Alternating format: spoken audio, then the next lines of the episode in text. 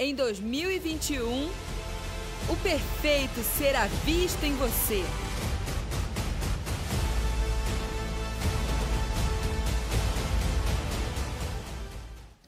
Boa noite. Queria cumprimentar todos vocês. Queria cumprimentar também quem nos assiste pela TV Rica. Quero me apresentar antes. Né? Meu nome é Tamires, somos profetas aqui da casa e quero trazer hoje para vocês uma palavra no dia do nosso aniversário. Né? Um dia muito especial para a gente aqui da casa, poder comemorar 13 anos de sonho de Deus. Né? E como é como é emocionante poder viver tudo isso e ver que o sonho de Deus não é uma denominação, né? mas o sonho de Deus é uma visão que Deus nos deu. É uma visão que é para ser propagada. O sonho de Deus é a igreja que Deus sonhou. Né? E não se trata de nós, mas se trata daquilo que Ele quer fazer através das nossas vidas. Então hoje estou muito feliz de estar aqui e de poder trazer a palavra, de poder conversar um pouquinho sobre isso. E quantas coisas foram construídas durante esses 13 anos. Né? A gente sabe que cada um, desde quem chegou lá no comecinho até quem chegou agora, todos nós temos o mesmo direito de tudo aquilo que Deus tem gerado nessa casa. Né? E a gente tem vivido isso, tem experimentado isso da parte de Deus. De quem chegou agora ou quem chegou antes, nós temos vivido as mesmas coisas, porque a bondade de Deus está sobre nós. Né? E a gente passou por muitas e muitas batalhas, mas também por muitas vitórias, muitas coisas boas. Né? E qualquer pessoa que que está aqui, qualquer das pessoas que tem vivido esse sonho de Deus poderiam pegar aqui no microfone e falar tantas coisas que Deus tem gerado durante todos esses anos. Aí eu quero citar aqui algumas das coisas que Deus falou sobre a nossa casa. Quem nós somos? Né? Nós somos filhos, nós somos sonhadores, o nosso nome já diz, sonho de Deus. Né? Nós somos chamados a sonhar, somos a imagem e semelhança do Pai sendo aperfeiçoados. É uma fábrica de milionários, produtores de novos caminhos de riqueza, queimadores de pontes. Deixa cada uma dessas palavras entrar no seu espírito, porque são palavras que Deus disse a nosso respeito. Nós somos instrumentos de justiça.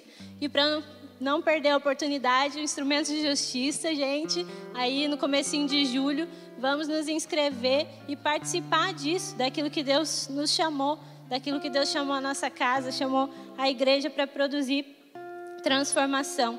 Né? Nós temos um papel de responsabilidade dada por Deus. Nós precisamos responder a esse chamado dele na nossa vida. E tantas outras coisas, tantas palavras. E por fim, nós somos o sonho de Deus. Né? Que a gente possa entender isso, entender quão, como é precioso viver essa visão, viver aquilo que Deus colocou sobre as nossas vidas. E eu quero começar, na verdade, eu quero falar que eu fiquei muito feliz quando eu vi a Cris lendo o versículo que ela leu, porque hoje, quando o AP me chamou para ministrar, ele falou que eu deveria ministrar sobre famílias, sobre relacionamento, que é algo que tem crescido na nossa casa, é uma visão que Deus tem colocado em nós, a importância disso. E quando a Cris leu, ela falou: famílias de todas as nações. E que nessa noite a gente possa abrir o nosso coração para entender isso né, que eu vou falar hoje que não seja só para uns ou para outros, né? Seja você solteiro, seja você casado, seja filho, seja pai, seja mãe, que nessa noite você possa receber no Espírito aquilo que Deus tem para nós.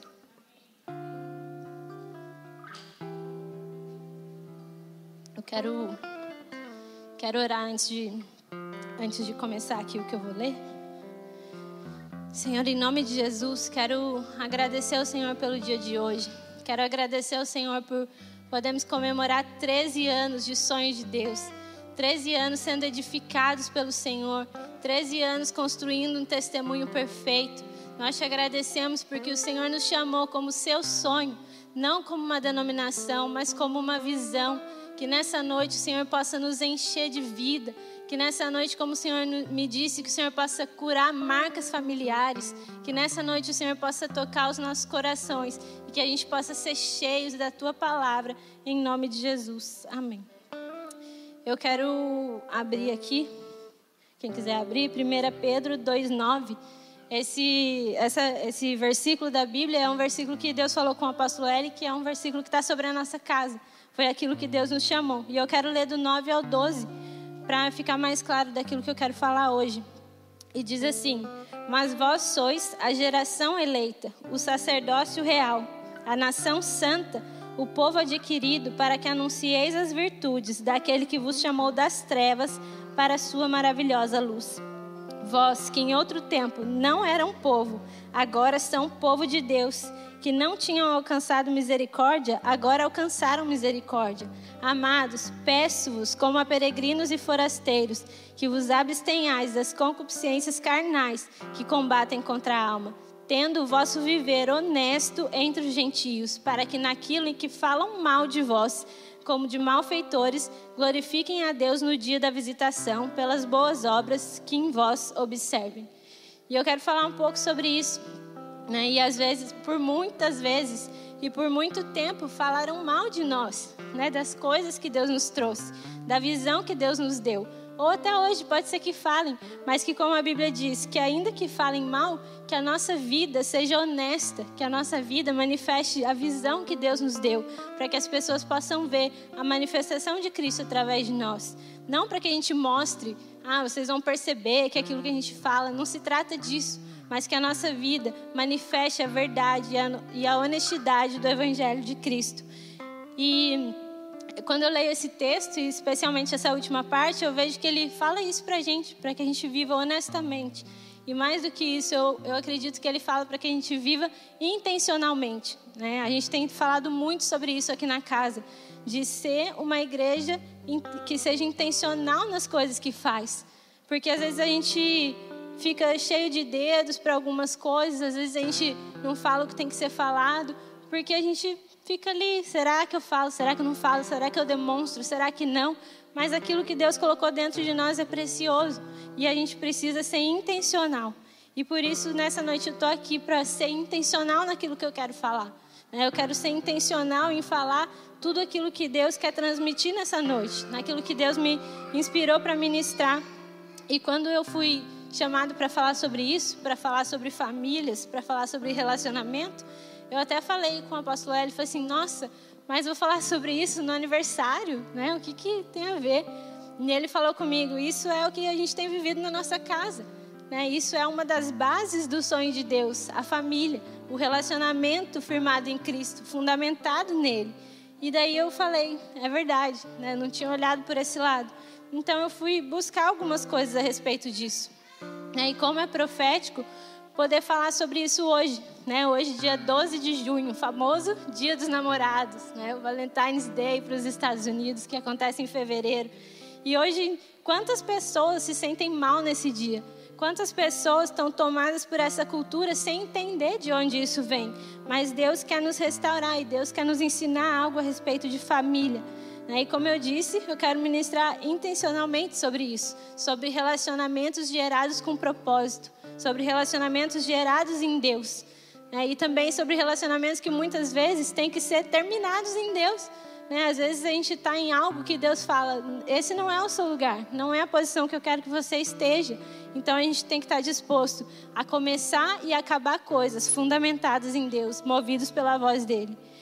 E eu fui procurar um pouco sobre isso, né? O que, por que, que é esse dia 12 de junho? De onde surgiu isso? E na verdade isso é uma cultura, vamos dizer assim, que nova no Brasil. Faz mais ou menos uns 72 anos que surgiu essa data para gente.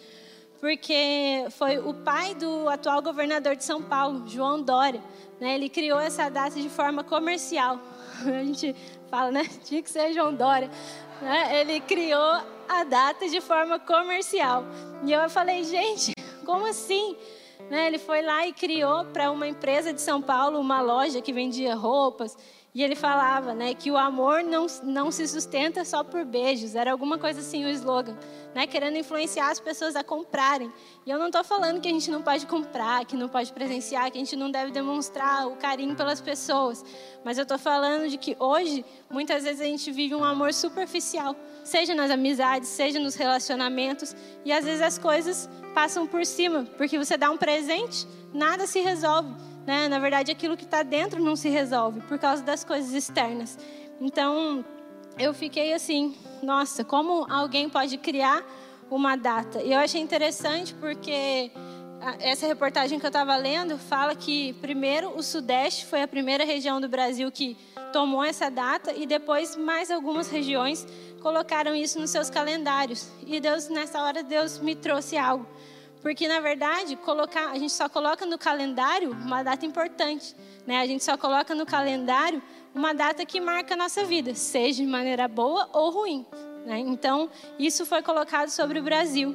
E eu falei como um homem, como uma pessoa tem esse poder de marcar datas, né? Como uma pessoa tem o poder de marcar uma data e isso que uma pessoa produziu produz algo numa nação toda, né? Então imagina aquilo que Deus tem para nós, né? Como uma pessoa pode produzir uma família em Cristo e aquilo que ela pode produzir em toda uma nação.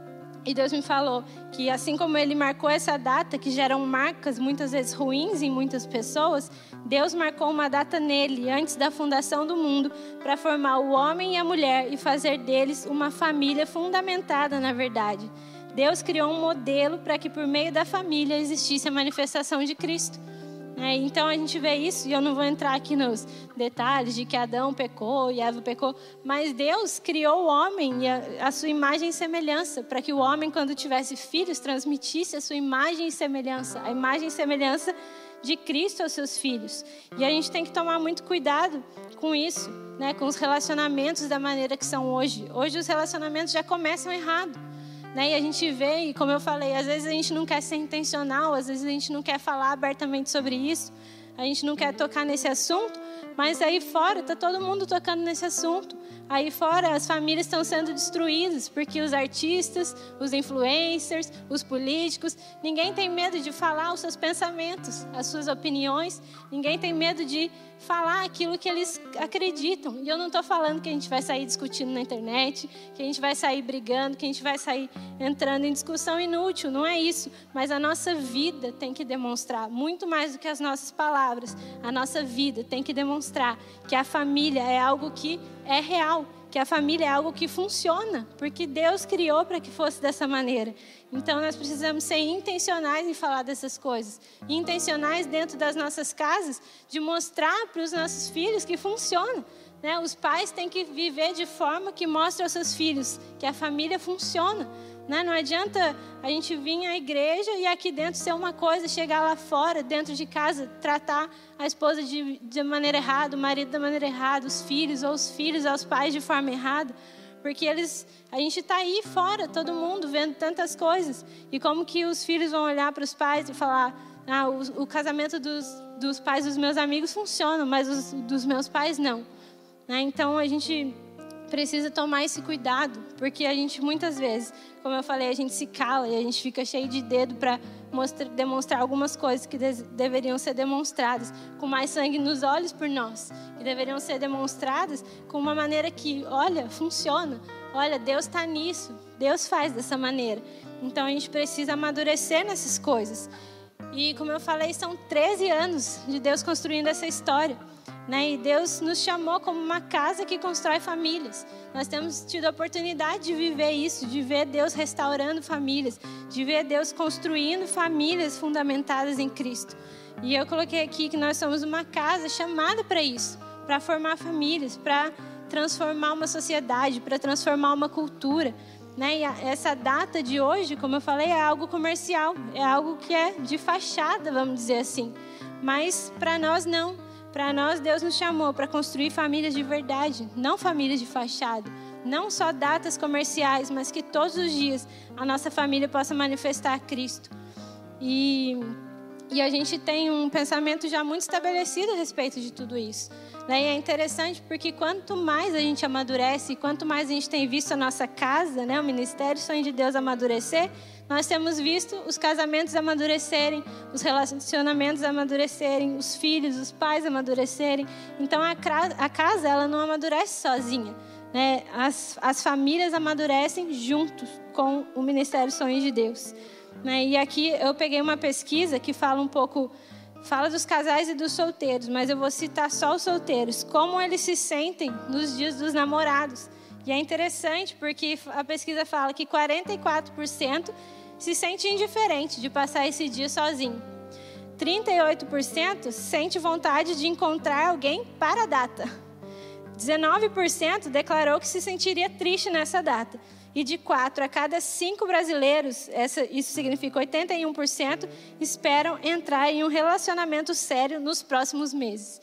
Então, quando a gente olha para isso, a gente vê uma sociedade totalmente perdida, né? uma sociedade que não, não entende o valor das coisas, uma sociedade não entende o valor do relacionamento. O que eu achei mais incrível foi encontrar alguém para esta data. Eu falei, meu Deus, gente, né? onde está se perdendo os nossos valores? Onde está se perdendo o valor da família? Onde está se perdendo aquilo que Deus tem para nós? Né? As pessoas hoje, como eu falei, começam um relacionamento já errado, começam para usar o outro né, começam já para simplesmente satisfazer a sua vontade, mas um relacionamento fundamentado em Cristo não é para si. Um relacionamento fundamentado em Cristo é para se doar um pelo outro, é para crescer juntos. Né? E é interessante porque a gente vê aqui quantas pessoas se sentem, se sentem tristes de estar sozinhas. E realmente o ser humano foi feito para estar em companhia né? mas isso não significa de estar nas companhias erradas. Então a gente tem que entender isso, que Deus tem um tempo para todas as coisas e Deus vai fazer da melhor forma. Deus vai te honrar na sua espera, Deus vai te honrar na sua entrega para Ele. E em Gênesis 2,18 fala assim: que depois de ter criado Adão, Deus disse: Não é bom que o homem esteja só, far-lhe-ei uma ajudadora idônea. E eu fui procurar o que, que era idôneo, né? E se trata de alguém que está apto para realizar aquilo, alguém que está apto para esse propósito, alguém honesto, alguém íntegro, né? Como eu falei no começo, a palavra diz em 1 Pedro, 2 Pedro, que fala que nós temos que ser honestos no nosso viver.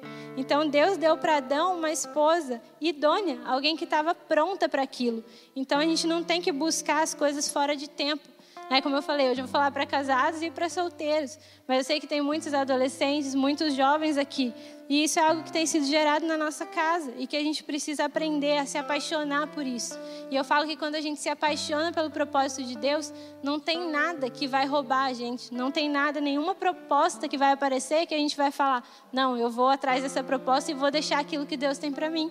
Não, a gente não vai se perder nessas coisas por conhecer aquilo que Deus tem. E a mulher, né, em Gênesis ali, ela é comparada ao Paráclito, ao Espírito Santo. É, olha o papel importante que a gente tem né, de poder ser como o Espírito Santo, de ser como o ajudador, de ser alguém que anda ao lado. Então, se você está esperando em Deus, se você é solteiro, não importa a sua idade, que você entenda isso, que você espere em Deus, que você não troque aquilo que Deus tem por qualquer coisa por um prato de lentilha, né? Como fez quando a gente conhece lá a história de Esaú e Jacó. Esaú trocou uma bênção eterna por algo momentâneo. E muitas vezes é isso que a gente está fazendo, trocando uma bênção eterna por algo momentâneo. Quando a gente quando a gente trata de simplesmente trocar as coisas de Deus por qualquer coisa, e especialmente falando na área de relacionamento. Isso não significa só se você entrou num relacionamento. Às vezes você está se defraudando sozinho. Né? Às vezes você está ali se defraudando com pensamentos, com sentimentos, e isso também você está trocando aquilo que Deus tem para você. Deus tem um relacionamento de paz, de honra, então que a gente não troque aquilo que é eterno por algo que é transitório. E eu queria falar né, que, que os homens que forem solteiros que não aceitem nada mais, nada menos do que uma ajudadora idônea. Né? Não aceita qualquer coisa. Você, só, você tem que esperar em Deus por uma ajudadora idônea, por um paráclito. E a mulher que vocês não aceitem nada mais, nada menos do que alguém que seja como Cristo. Porque a Bíblia compara o casamento como uma relação de Cristo e a igreja.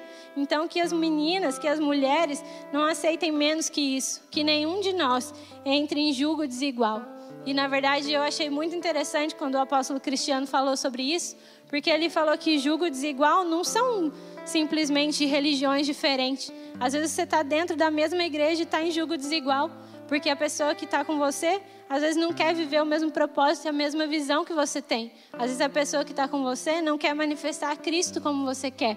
Então, se você ainda é solteiro e tem a oportunidade de esperar e tem a oportunidade de construir algo, não entre em julgo desigual. Não entre alguém em um relacionamento que não tem a mesma visão que você, ainda que seja da mesma casa, ainda que seja da mesma igreja. Isso vale para amizades, isso vale para relacionamentos de, de corte, de casamento, isso vale para o que for for, não entre em julgo desigual. E a gente não toma nenhuma decisão sem paternidade aqui. Né? Isso é algo que faz parte da nossa casa. E hoje, no nosso aniversário, a gente pode falar disso.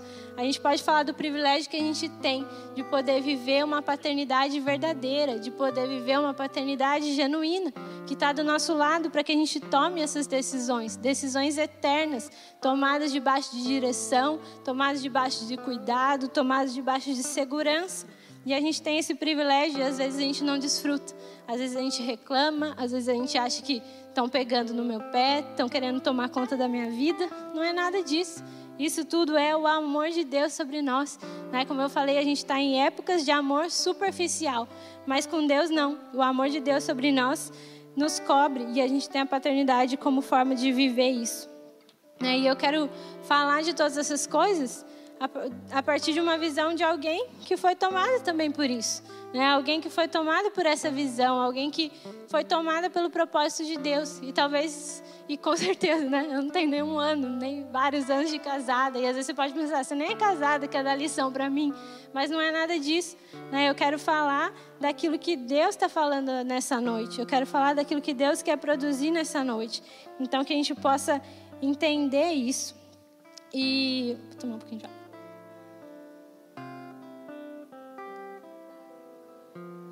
E eu lembro que eu cheguei aqui na igreja com 11 anos e hoje eu tenho 26. E eu lembro que quando a gente era pequena, a gente fazia parte da dança ali e a gente teve a oportunidade de ir em um congresso lá em São José. Era um congresso de artes. A gente passou lá, acho que uns quatro dias, acampado lá nesse lugar, aprendendo sobre dança, sobre música, sobre várias coisas. E tinha muitos jovens, e o apóstolo da igreja, numa noite, num culto, ele chamou os jovens e falou: quem quer fazer um pacto com Deus de que, de que quer, nessa questão de relacionamento, de que você vai esperar e você vai ter contato físico só com quem for seu marido ou a sua esposa, para os meninos. Né? E a gente tudo criançado naquela época, e eu falei: ah, eu quero, né? E eu fui lá. E eu fui e fiz aquele pacto com Deus porque desde, desde que eu cheguei aqui, eu fui ensinada sobre isso. A gente sabe porque a gente tem a oportunidade de ensinar as crianças, ensinar os adolescentes sobre um relacionamento construído em Cristo. E isso é muito legal, porque às vezes muita gente não tem oportunidade de saber isso, sabe isso só depois. Mas a gente aqui nessa casa tem a oportunidade de saber isso muito cedo. E eu tive esse privilégio. E eu fui lá e fiz aquele pacto com Deus. Aí, tá bom, passou, foi, aconteceu e beleza, né? Seguiu a vida. Porque realmente sempre foi algo que eu quis. Né? A, questão da família, eu sempre falo disso, né? Todo mundo acho que sonha em ter família, em construir família. Né? E, e, o Kiko fala, nossa, desde pequeno, se alguém perguntava qual era o meu sonho, era ter família, era ter filhos. Né? E eu me identifico muito quando ele fala isso, porque eu também sempre tive esse sonho. Né? E eu não vim de uma família é, funcional. Né? Eu vim de uma família também com dificuldades de, de avós, de parentes, de pais com casos de separação. Mas mesmo assim, eu pude olhar para tudo isso quando eu cheguei na casa e aprender que Deus tinha uma história diferente para mim. E Deus tem uma história diferente para você. Então, que a gente possa escolher essa história. E voltando lá para o que eu falei, eu disse isso para Deus. E os anos passaram e eu virei jovem, fui para a faculdade tudo. E um dia, e na verdade, quando eu fiz esse pacto com Deus, a gente ainda não chamava de corte oficialmente, né? ainda não tinha esse nome. E o tempo foi passando e beleza. E um dia eu falei: Nossa Deus, eu acho que, não sei, isso é muito, muita loucura, eu acho que isso que eu fiz. É claro que eu quero viver aquilo que o Senhor tem, mas talvez esperar até o altar, talvez, não sei. Acho que eu quero ser normal, igual as minhas amigas. Eu pensei assim. Daí teve um congresso aqui na igreja e, e tinha umas mulheres de fora, era internacional, e elas falaram que iam orar, orar para derramar dons de com relação a línguas, na verdade, é, habilidade para falar idiomas para as nações. E como eu sempre soube que eu tinha esse chamado, eu falei, vou lá, né? E eu fui no apóstolo Cristiano, não fui nenhuma das mulheres. E ele começou a orar e falou várias coisas disso, e do nada ele mudou de assunto. E ele falou duas coisas que mexeram muito comigo, porque eram coisas que estavam no meu coração, assim, só passou assim, no meu coração. Eu falei com Deus. Uma, que eu queria desistir do inglês, porque eu estava muito atarefada, atordoada. Eu falei, não vou mais, acho que eu não quero fazer inglês, Deus. E, ele, e o Kiko falou assim: ó, Deus está me falando que não é para você desistir do inglês. E eu falei, hum, tá. Daí, próxima, ele falou assim: Olha, Deus está te dizendo que você não é normal, que você não vai namorar igual suas amigas. Eu falei: Nossa, mas eu não falei isso para ninguém. E ele falou isso para mim, e naquela hora eu falei: Realmente, né, eu tive certeza ainda mais daquele pacto que eu tinha feito com Deus, de que eu não era normal e nós não somos normais. Né? Deus não nos chamou para sermos normais, Deus nos chamou para vivermos algo diferente. E hoje em dia, nessa época, é tudo tão difícil a gente pensar disso, porque nós estamos na época do novo normal, né? Tudo é o novo normal agora. Então a gente acha que tudo é isso. Mas Deus, não nos chamou para viver dessa maneira. Então a gente olha os casamentos destruídos, a pessoa que casa daqui um mês já separou, porque ah, eu acho que não era bem isso que eu queria. Não teve tempo de pensar isso antes. Né? Ah, não, é normal, divórcio é normal, ele passa. Homem com homem, mulher com mulher, normal, passa. É criança, adolescente, tão novo, namorando, passa, normal. Sexo antes do casamento? Normal, gente, passa também. Então tudo pra gente virou o novo normal. Mas eu quero te falar que não é normal. Essas coisas não são normais. Isso pode ser comum, mas não é normal. E a gente precisa entender a diferença daquilo que é comum e daquilo que é normal. E eu fui procurar um pouco sobre a palavra normal. E eu vi que normal é uma palavra que vem de norma, régua de carpinteiro. Por isso que vem aí, de acordo com as medidas, de acordo com as regras. Né? E Deus estava me lembrando da música, né? A gente tem ouvido aí essa música hoje em dia, do carpinteiro, né? O carpinteiro bateu na porta. Não é do carpinteiro, da dancinha esquisita, viu? É outra música do carpinteiro. que ele fala que o carpinteiro bateu na porta, né? E eu penso, quem é o nosso carpinteiro, né? Quem constrói a nossa vida? É Jesus. E às vezes ele está tá aqui dentro, batendo na porta do nosso coração, batendo na porta da nossa mente e querendo falar para gente: existe uma nova medida, existe uma nova régua, existe um novo normal que não é o novo normal que vocês estão pensando. E às vezes a gente pega essas coisas e a gente se tranca para isso que Deus quer falar. E a gente se tranca para essa nova medida, para essa régua desse carpinteiro que quer medir a nossa vida, não com uma régua dura, né? Porque muitas vezes a gente teve na nossa vida, experimentou na nossa história, uma régua dura, uma régua difícil, uma cobrança. Mas essa não é a régua de Deus para nós. Deus quer nos ensinar uma nova medida e um novo caminho, um caminho que Ele tem para as nossas famílias. Né? E eu escrevi aqui que Ele é o caminho e o fundamento para construir uma família. E Ele é o destino e propósito de se construir uma família. Então tudo é para Ele. Né? Ele é o caminho para que uma família seja construída e ele é o destino disso também. Se não for por ele, não, não tem porquê. Então, o nosso normal é uma família fundamentada em Cristo. O nosso normal é aquilo que Deus tem para nós. E muitas vezes, hoje em dia, a gente está em momentos de relacionamentos superficiais e acelerados. O Kiko falou disso na última ministração, dos áudios do WhatsApp, né? A gente vai lá pôr no último, tem gente que fala muito, vamos escutar rápido.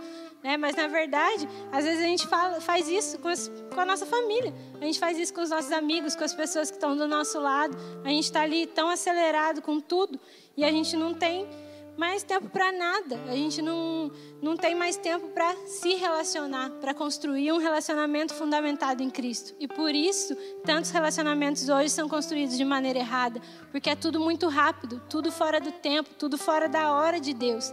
E a gente precisa desacelerar. Né? Eu lembro de uma palavra do Kiko que ele já ministrou faz muitos anos, eu acho que chamava textura da vida. E ele falava um pouco sobre isso.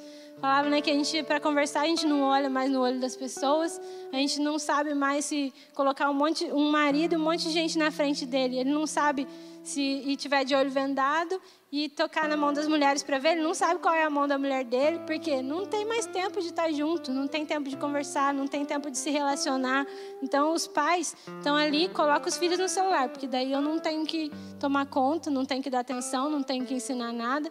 Criança está chorando, criança quer uma atenção, tá filho, celular. Como o Kiko fala, né? A chupeta dessa geração hoje, a rede social. E a gente tem que tomar muito cuidado com isso e entender que nós temos que formar na nossa casa, na nossa família, um lar de paz. Porque quando tudo está caindo lá fora, quando você tem uma casa de paz, você tem um lugar de descanso. E você quer voltar para casa, você quer estar tá naquele lugar de descanso. Né? E o que eu quero dizer é que eu não quero trazer um peso sobre nada disso, mas que a gente possa ouvir aquilo que Deus tem nos falado e que a gente possa ir corrigindo algumas coisas, possa ir aparando algumas arestas. Né? E às vezes a gente acha que muitos casamentos às vezes estão em momentos difíceis você fala, ah, mas não sabe o que eu passo dentro de casa, não sabe o que o meu esposo faz, o que a minha esposa faz, não sabe quem são meus filhos. Mas na verdade, a gente tem que colocar isso diante de Deus, porque vai ser muito mais leve se a gente fizer tudo isso tendo Ele como centro. E eu não estou falando de permanecer em relacionamentos abusivos, né? E por isso existe a nossa paternidade, para que a gente seja direcionado em todas essas coisas. Então existe direção, tanto para os solteiros como para os casados. Ninguém tem que viver sem direção. A gente precisa aprender isso. E eu estava lendo um documento outro dia que diz assim: as famílias são a fábrica de líderes de um país. E se os líderes estão escassos, é porque muitas famílias cristãs e a igreja não os estão produzindo. A família foi projetada por Deus para ser o departamento educativo e de segurança social de uma nação. E eu falei, uau! Né? Porque muitas vezes a gente acha que ah, é só uma família. Ah, separar é normal, se eu tenho um bom relacionamento ou não, tanto faz. Não, é a, a família é nossa responsabilidade. A família é a chave de Deus, é uma fábrica de líderes para uma nação. É, e às vezes a gente acha que isso é problema de cada um. Ah, aquela família deu problema, o problema deles. Não, isso é um problema social. Né? A gente fala, muitos filhos são drogados, são viciados. Ah, é problema deles, é problema daquela família. Isso é um problema social, é um problema de todos nós, é um problema da igreja. E a gente precisa se levantar para reconstruir esse muro de famílias, como eu falei. Não ficar ali escondido atrás das coisas, deixando aí o mundo falar e colocar padrões de família, sendo que nós temos um modelo. Né? e, e uma família fundamentada em Cristo é a resposta de Deus para uma sociedade órfã e rejeitada. E é isso mesmo né? Porque hoje em dia, devido a essa normalidade dos divórcios e tantas coisas, as, as pessoas se tornaram órfãs e rejeitadas. E isso faz com que cause tantos distúrbios que a gente sabe, não precisa ficar falando, porque a gente trata muito disso nas ministrações. Né? Quantas coisas causam na vida das pessoas, de crianças que se tornam adultos com tantos problemas e que causam problemas por causa de uma família que não foi fundamentada em Cristo. Né? E, eu, e, e Deus nos deu uma chave para construir famílias dessa maneira. Né? E essa chave é a corte. E a gente tem falado tanto disso. E tantas pessoas já foram embora por causa disso. Tantas pessoas querem brigar com a gente por causa disso, mas a gente não está querendo colocar isso sobre ninguém. Esse é o chamado de Deus sobre a nossa vida. Essa é a medida de Cristo a respeito de relacionamento que Deus deu para nossa casa. E se essa é a medida de Cristo para nossa casa, é essa medida que nós vamos nos colocar debaixo para viver. E eu falo que ninguém está aqui obrigado a nada disso. Ninguém vai ser obrigado a isso. Mas Deus tem um novo e vivo caminho, um caminho mais excelente para nós nos relacionamentos e que a gente possa optar por isso. Que a gente não faça isso de forma obrigada, mas que a gente possa optar por aquilo que Deus tem. E eu quero falar um pouco sobre isso. Né? E a gente fala muito disso com os adolescentes. Na célula a gente toca nesse assunto com eles, até é um tema que o Daniel e a Samla falam, e eles falam sobre escolhendo ter um lar protegido. E é interessante porque eles falaram sobre isso. É escolhendo ter esse lar protegido. Ninguém te obriga a isso. Somos nós que escolhemos ter esse lar protegido.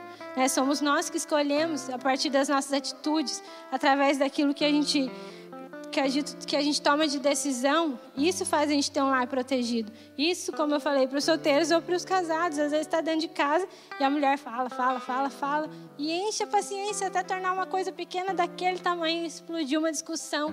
Né? Às vezes a mulher também às vezes quer conversar, o marido não está nem aí. Então a gente tem que aprender um a se doar pelo outro, né? os relacionamentos serem construídos em Cristo.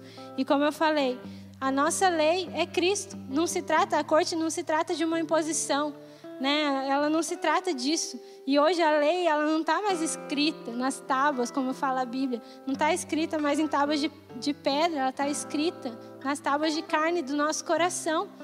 Então, essa lei tem que estar escrita em nós. E essa lei é Cristo, é a vida de Cristo, os relacionamentos segundo Cristo, construídos no nosso coração. Então, escolher viver isso não é um peso, né? Escolher viver a corte, escolher viver um relacionamento em santidade não é um peso, não é algo pesado, não é algo obrigado. Não é algo que ah, eu tenho que fazer porque está todo mundo fazendo, porque está todo mundo falando. Não, é uma escolha nossa. Né? E você não precisa conhecer alguém por toque físico. Você não conhece o caráter da outra pessoa por isso. Você não conhece quem vai ser aquela pessoa que vai estar do seu lado a vida inteira através de toque físico. Você pode se guardar disso por um momento para realmente conhecer os princípios, para conhecer os valores, para conhecer aquilo que aquela pessoa pensa, como eu falei, para que você não se relacione com alguém que não quer viver aquilo que você quer. Né? E eu gosto muito de falar que um casamento não se constrói quando você se casa, se constrói quando você é solteiro ainda. Eu falo muito isso para os adolescentes. Se constrói desde que você é adolescente, quando você guarda seu coração, quando você guarda sua mente, quando você entrega para Deus os seus sentimentos. É assim que se constrói um relacionamento. Quando você se guarda para honrar a Deus e para honrar a sua futura família, para honrar o seu futuro esposo, sua futura esposa, para honrar seus filhos, através do quê? Desse privilégio. Não é uma privação, é um privilégio poder viver isso. E eu falo também que não significa que você não vai sentir, não significa que você não vai, não vai ter sentimentos, mas significa o quê? Que você vai saber guardar todas essas coisas. Né? Então, isso é muito importante, a gente saber construir as coisas, não quando elas chegam na nossa mão, mas muito antes as, as coisas se constroem. E isso é para tudo, não é só para relacionamento. Né? Se você quer chegar, passar numa faculdade estadual, federal, você não vai estudar no dia do vestibular, você vai se preparar antes para aquilo que você quer chegar. Se você quer ser um profissional renomado em, uma, em alguma área, você não vai chegar lá do nada, você vai se preparar para aquilo. E assim também é com Deus, também é nos relacionamentos. A gente se prepara para aquilo que Deus quer fazer. E eu coloquei aqui alguns princípios da corte, né? Que primeiramente é ser quem você é, né? Você ser sincero. E hoje em dia, nos relacionamentos superficiais que começam de maneira errada, as pessoas não podem demonstrar quem elas são. Elas não têm essa liberdade para fazer isso. Então a gente precisa dar valor a isso que a gente vive, né? Resolver problemas conversando. As pessoas não sabem resolver problemas, gente. Os casamentos se acabam porque as pessoas não sabem conversar, porque não sabem resolver problemas. Então a gente pode resolver isso antes. Né? E, e, eu falo isso muito para os adolescentes, adolescentes que estão aqui, jovens, solteiros, que a gente entenda isso, que a gente entenda esse cuidado de Deus com a nossa vida, o respeito, cuidar e preservar a vida um do outro, formar Cristo um no outro, ver o outro como Deus vê. Às vezes a gente passa as coisas tão batidas, relacionamentos tão batidos, e a gente não olha para isso. Né? A gente olha para o outro e não vê quem Deus vê. Às vezes a gente só quer ver aquilo que é a nossa vontade. Né? Às vezes a gente só vê o que tem de ruim. Por quê? Porque a gente não vê como Deus vê. Isso para solteiros, isso para casados. E eu acho isso muito importante, a gente perguntar para Deus quem é o nosso esposo, quem é a nossa esposa, ainda que você não conheça, ou se você já é casado. Pede para que Deus te mostre quem é essa pessoa para Deus, porque isso vai fazer você olhar de maneira diferente. Né? E isso sempre foi algo que eu pedir a Deus, de conseguir olhar na outra pessoa como Deus vê, olhar e pedir a Deus coisas de como seriam a minha família da maneira que Deus estava falando, não da maneira que eu imaginava. E Deus tem essa responsabilidade sobre nós de produzir famílias fundamentadas em Cristo, não só como uma responsabilidade, mas para que a gente também possa desfrutar de tudo isso. E como eu falei, é mais do que ter uma família, simplesmente. É o papel da família é um papel de transformação que Deus quer produzir através de nós. E a Zé fala uma frase que é: famílias fundamentadas na verdade, que é Cristo, ordenam a humanidade. E esse é o nosso papel. Esse é o papel que as nossas famílias têm que fazer. Esse é o, é o papel que as nossas famílias têm que construir. E aquilo que uma geração não corrige, a outra vai ter que corrigir, ou a outra vai ter que lidar com ela. Né? Então a gente pode corrigir isso hoje. A gente tem a oportunidade hoje de aprender sobre isso para que a próxima geração não precise sofrer coisas familiares, para que a próxima geração não precise sofrer o que essa geração está sofrendo hoje orfandade, rejeição. Então a gente tem na nossa mão uma chave para produzir transformação para uma geração. E isso é tão importante, a família, o casamento é tão importante, que essa é a figura de Cristo e a igreja.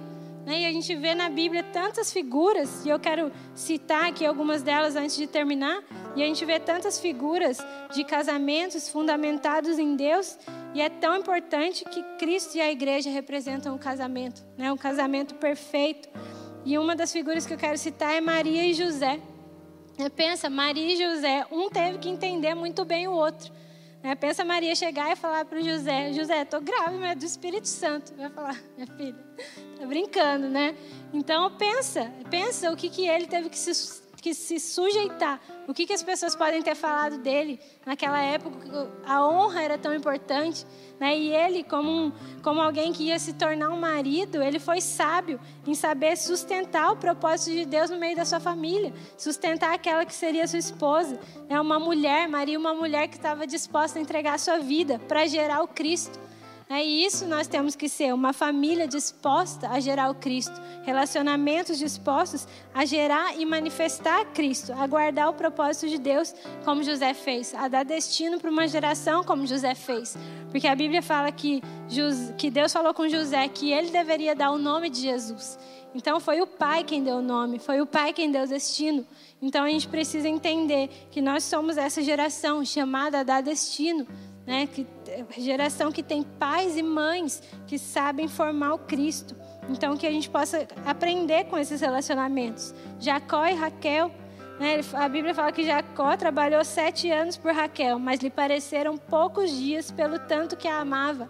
Né? Eu acho esse versículo muito lindo. Como a gente pode ver realmente aquilo que Deus pode produzir.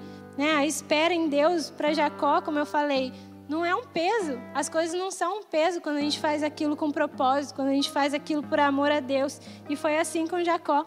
E eu quero te falar que faça isso, experimente fazer isso, experimente entregar sua vida a Deus por inteiro, em todas as coisas, porque Deus vai te honrar nisso tudo.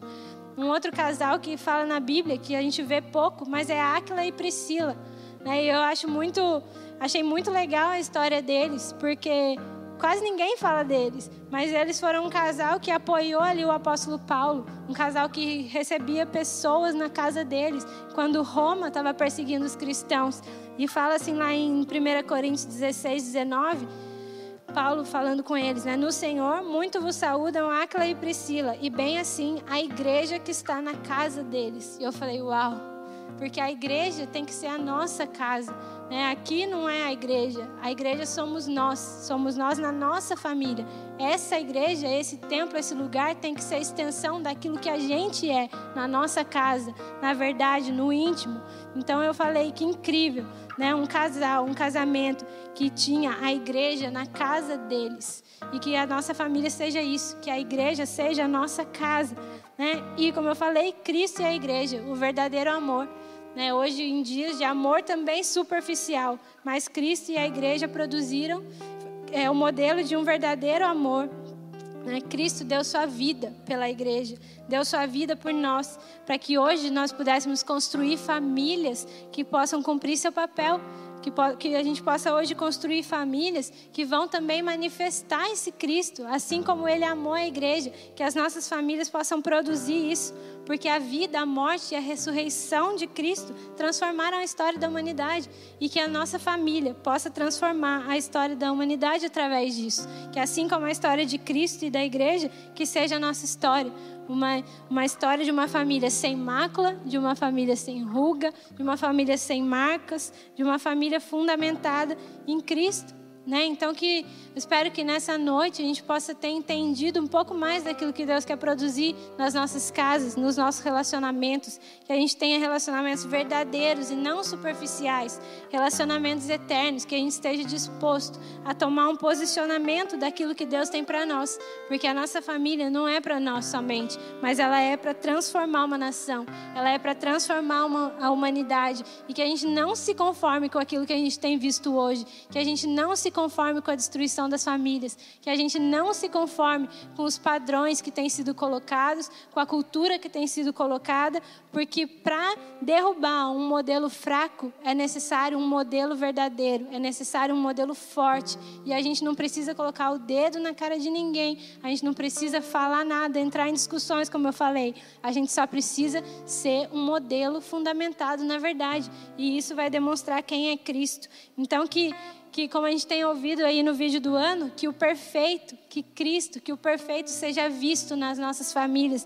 e manifestado por meio delas. Que o nosso lar seja restaurado naquilo que for preciso e que nós possamos juntos ser um testemunho perfeito de uma família ordenada que transforma a humanidade. Que Deus possa abençoar vocês nessa noite, que essa palavra possa ter vindo sobre o espírito de vocês, que vocês possam tom ser tomados por essa visão vocês possam crescer ainda mais em Cristo e ter gratidão por aquilo que Deus tem construído na nossa casa, nessa família que é o Ministério Sonho de Deus. Deus abençoe. Era isso que eu tinha para falar nessa noite. Em 2021, o perfeito será visto em você.